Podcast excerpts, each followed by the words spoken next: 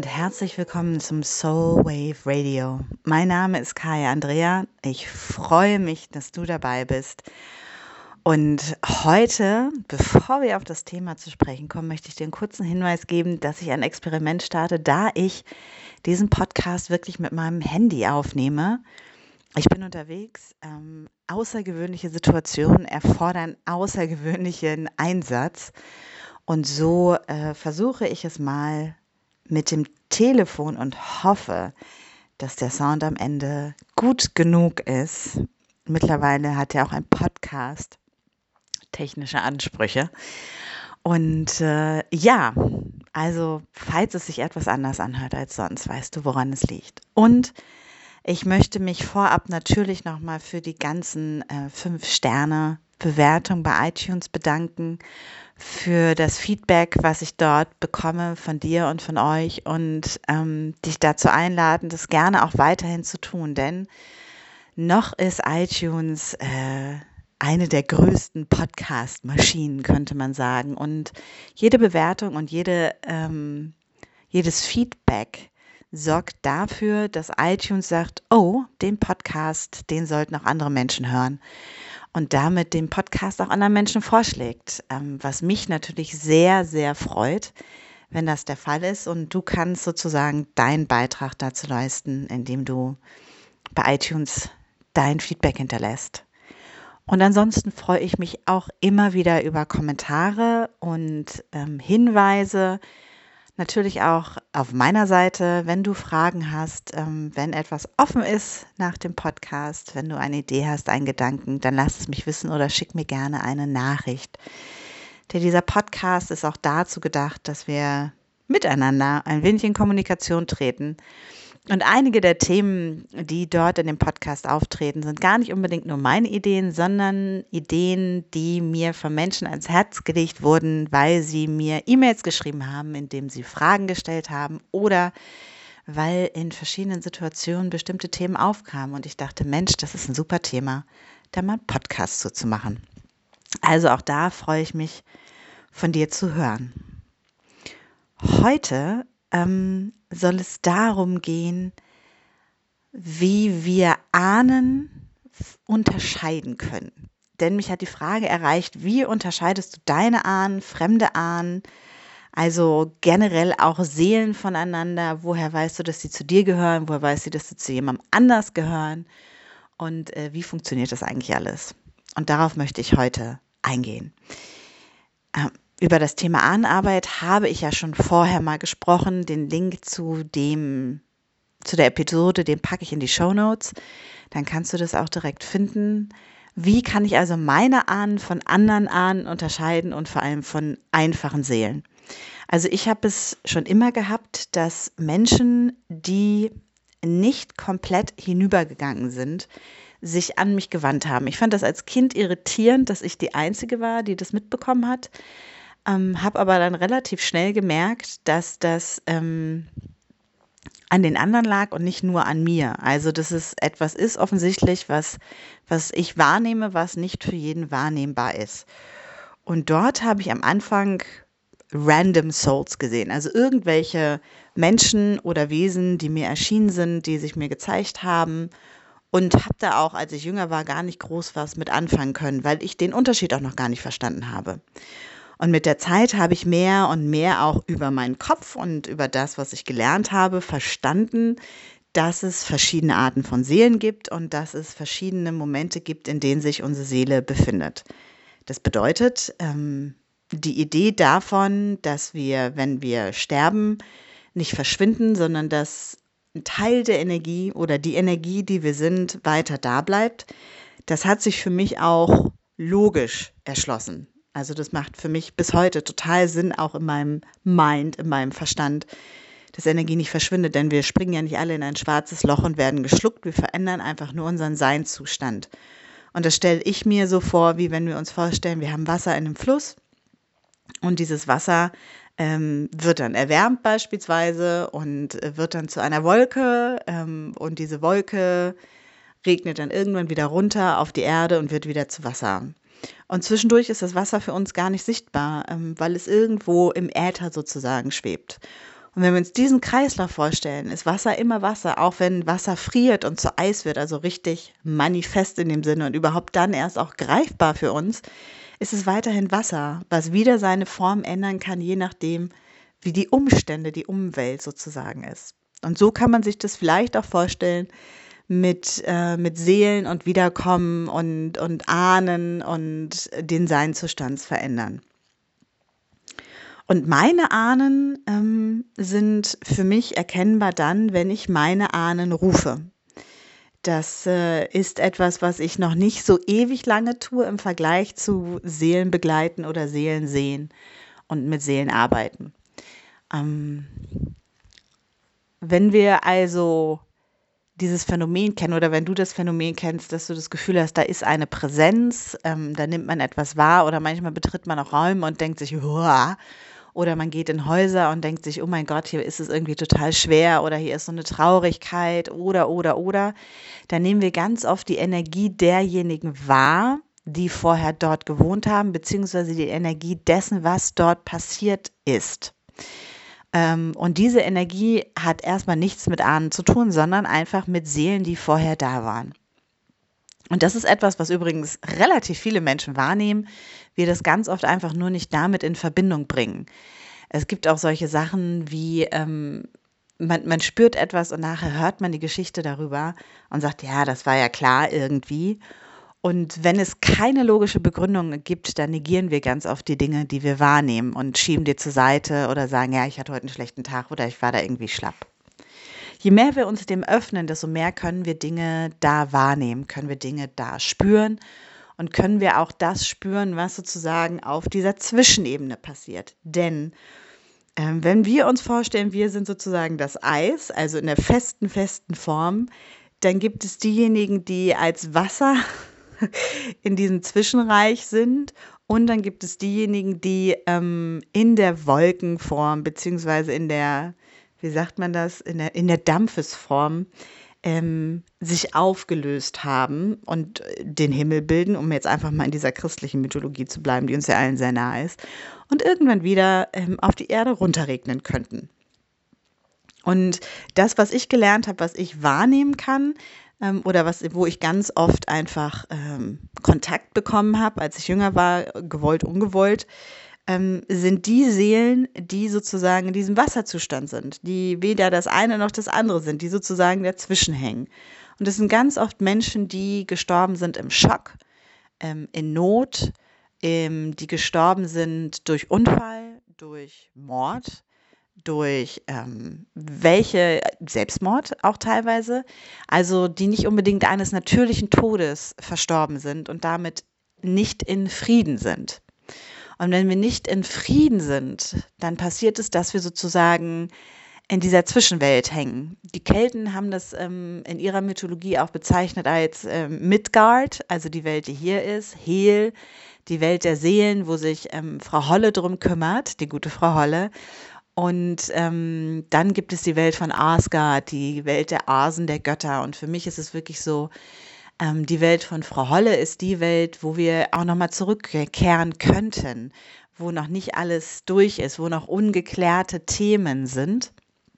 So wie wir das auch in den Märchen erleben bei ähm, der Märchenfrau Holle. ich habe Goldmarie und Pechmarie, die ja beide aus der Welt von Frau Holle zurückkehren also aus dieser Zwischenwelt zurückkehren und ähm, in einen neuen Lebensabschnitt gehen. Eine hat ihre Aufgabe äh, erkannt und erledigt und die andere eben nicht. Und ähm, wenn wir in dieser Zwischenwelt hängen, beziehungsweise Menschen in dieser Zwischenwelt hängen, dann sind sie noch sehr mit der Erde verhaftet, mit dem Irdischen, mit dem Manifesten verhaftet. Das heißt, es gibt vielleicht ähm, Sorgen, die sie nicht gehen lassen. Es gibt vielleicht Rachegelüste, die sie nicht gehen lassen. Es gibt etwas, woran sie hängen, was es ihnen nicht erlaubt zu gehen. Ähm, was auch immer es sein mag. Und das sind die Seelen, die wir im Normalfall ganz oft und relativ einfach wahrnehmen können, wenn wir uns darauf einstellen. Das sind diese Gefühle, die wir haben, wenn wir in einen Raum gehen und irgendwie läuft es uns eiskalt den Rücken runter oder wir denken, boah, in diesem Gebäude möchte ich nicht sein. Dann kann es sein, dass dort etwas Bestimmtes passiert ist. Die Energie hängt da noch und manchmal hängen auch die Persönlichkeiten, die Seelen, die Energie derjenigen, die, denen es passiert ist, da noch. Oder wir nehmen wirklich einfach noch wahr, dass der Vormieter in Anführungsstrichen noch in der Wohnung sitzt. Weswegen ich es zum Beispiel auch essentiell für ganz wichtig halte, jedes Mal, wenn du in einen neuen Raum kommst, den du mietest, äh, den ordentlich zu reinigen und all diejenigen, die da eventuell noch sitzen, die Möglichkeit zu geben, zu gehen. Ähm, das sind sozusagen die normalen Seelen, die wir ganz oft im Alltag einfach wahrnehmen, wo wir diese Körpergefühle haben, wo uns irgendwas streift. Wer Nachricht von Sam gesehen hat, dort ist es auch ganz wunderbar ähm, dargestellt, diese, diese Zwischenwelt, wo er eben noch da war, noch nicht ganz weg, noch nicht ganz losgelassen hat. Hm? Also der Film stellt es auch nochmal wunderbar dar. Und das ist das, was wir im Normalfall ganz oft einfach wahrnehmen. Und dann gibt es unsere Ahnen. Und diese Ahnen, die dort oftmals enger mit uns verbunden sind, ähm, müssen nicht unbedingt die nicht friedvollen sein. Das ist der große Unterschied, sondern wenn wir bewusst in die Ahnenarbeit gehen, können wir unsere Ahnen bewusst aktivieren. Das ist das, was ich auch in den Workshops mache. Das ist das, was wir machen ähm, in Circle Cycle Ceremonies. Ähm, darum wird es auch in dem Buch gehen, was im Herbst erscheint. Also all diese Dinge, da gibt es einfach Techniken und Möglichkeiten, wie ich zum Beispiel ganz bewusst meinen Ahnen Guide finden kann. Also derjenige, diejenige in meiner Linie, die existierte, bevor das Trauma angefangen hat, bevor die Themen angefangen haben, bevor die Schwere reingekommen ist. Und diese Beziehung zu aktivieren oder zu reaktivieren, zu installieren, zu implementieren, wie auch immer man das nennen möchte, hat natürlich eine ganz besondere Kraft. Diese Ahnen oder dieser Ahne ist nicht in der Zwischenwelt, ähm, wo er unfriedvoll sagt, boah, da muss ich noch was erledigen oder mm, sondern das ist jemand, der wirklich hinübergegangen ist und der mit uns natürlich anders verbunden ist, dadurch, dass er Teil unserer Linie ist und wir ihn oder sie damit ganz anders aktivieren können. Und so jemand steht uns unterstützend zur Verfügung und kann dann jederzeit angerufen werden als Hilfe, als Support, als, ähm, als Weisheitsbringer, wie auch immer wir ihn oder sie in Anführungsstrichen nutzen wollen, beziehungsweise wie auch immer wir unsere Beziehung mit dem oder derjenigen gestalten. Und Ahnen fühlen sich auch ganz oft vertraut an. Es ist etwas sehr Vertrautes, während andere Seelen ähm, nicht unbedingt vertraut sein müssen. Ahnen haben natürlich etwas Vertrautes, weil ihre Erfahrungen und auch ihre Traumata und ihre Gedanken und ihre in Anführungsstrichen Flüche, wie ich sie gerne teilweise nenne, also diese tiefen Überzeugungen, die weitergegeben wurden durch die Linien, die uns vielleicht einfach im Hier und Jetzt nicht mehr dienen, die laufen durch uns und teilweise wirklich auch als epigenetische Marker in unserem Körper auf unserer DNA. Das heißt, wir sind Teil dieser Linie. Wir sind substanziell in unserer materiellen Verfassung, in unserer Eisform, in Anführungsstrichen, Teil dieser Linie, die, selbst wenn sie wolkenähnlich über uns schwebt, immer noch dadurch mit uns verbunden ist. Die Substanz der Moleküle. Und deswegen fühlen sich Ahnen ganz oft bekannt an und vertraut an. Und selbst wenn wir nicht nur mit den friedvollen Ahnen in Kontakt kommen, sondern auch mit den unfriedlichen, denjenigen, die noch keinen Frieden gefunden haben, denn auch da gibt es genügend, auch in meiner Linie, immer wieder stoße ich auf welche, das sind diejenigen, deren Traumata wir zum Beispiel ganz doll im Alltag spüren oder deren Glaubenssätze wir spüren, die uns davon abhalten, Dinge zu tun oder die uns einschränken in dem, was wir tun. Wenn wir mit denen in Kontakt kommen, auch dann fühlt sich das bekannt an, weil sie ja etwas tragen, was wir im Hier und Jetzt spüren, was wir im Hier und Jetzt merken, was wir vielleicht sogar körperlich, physisch merken, wenn es teilweise auch um, um Körpersymptome geht oder ähm, psychosoma psychosomatische ähm, Marker oder Erscheinungen. Und so können wir relativ einfach unterscheiden. Plus, ähm, es gibt immer die Möglichkeit, wenn ihr eine Energie wahrnehmt oder wenn du etwas spürst und das Gefühl hast, da ist jemand, der sozusagen in Wasserform oder Dampfform äh, da irgendwo unterwegs ist, dass du danach fragen kannst. Gehörst du zu mir? Bist du Teil meiner Linie? Und wenn sich das nicht so anfühlt, dann können wir auch ganz klar sagen, das ist jetzt nicht mein Job. Denn das ist mir nochmal ganz wichtig, nur weil wir Dinge wahrnehmen, bedeutet es nicht, dass wir verpflichtet sind, daraufhin zu handeln. Wenn das so wäre, dann wäre ich den ganzen Tag äh, mit Dingen beschäftigt, die ähm, mich nicht in Anführungsstrichen nähren, die mich nicht weiterbringen, ähm, und die mir vor allem auch am Ende des Tages kein Essen auf den Tisch bringen. Und deswegen dürfen wir da auch entscheiden. Wir sind dem nicht auf Gedeih und Verderb ausgeliefert. Das ist mir auch nochmal ganz wichtig. Und so ist der große Unterschied wirklich für mich persönlich zwischen, ähm, ja, irgendwelchen Menschen, die sozusagen hier präsent sind oder hängen und unseren Ahnen, dass meine Ahnen sich einfach wirklich wie Familie anfühlen, wie vertraut anfühlen. Ob positiv oder negativ, in Anführungsstrichen, wenn wir in die Wertung gehen wollen, es ist eine Vertrautheit da. Und ähm, bei den anderen ist es eher so, hm, wer bist du denn? Was möchtest du denn? Was kann ich jetzt für dich tun? Und auch die Geschichten haben in den allermeisten Fällen überhaupt nichts mit mir zu tun. Und ähm, deswegen, und das ist mir nochmal ganz wichtig, gibt es eben auch nicht die Verpflichtung, dass ich mich darum kümmere.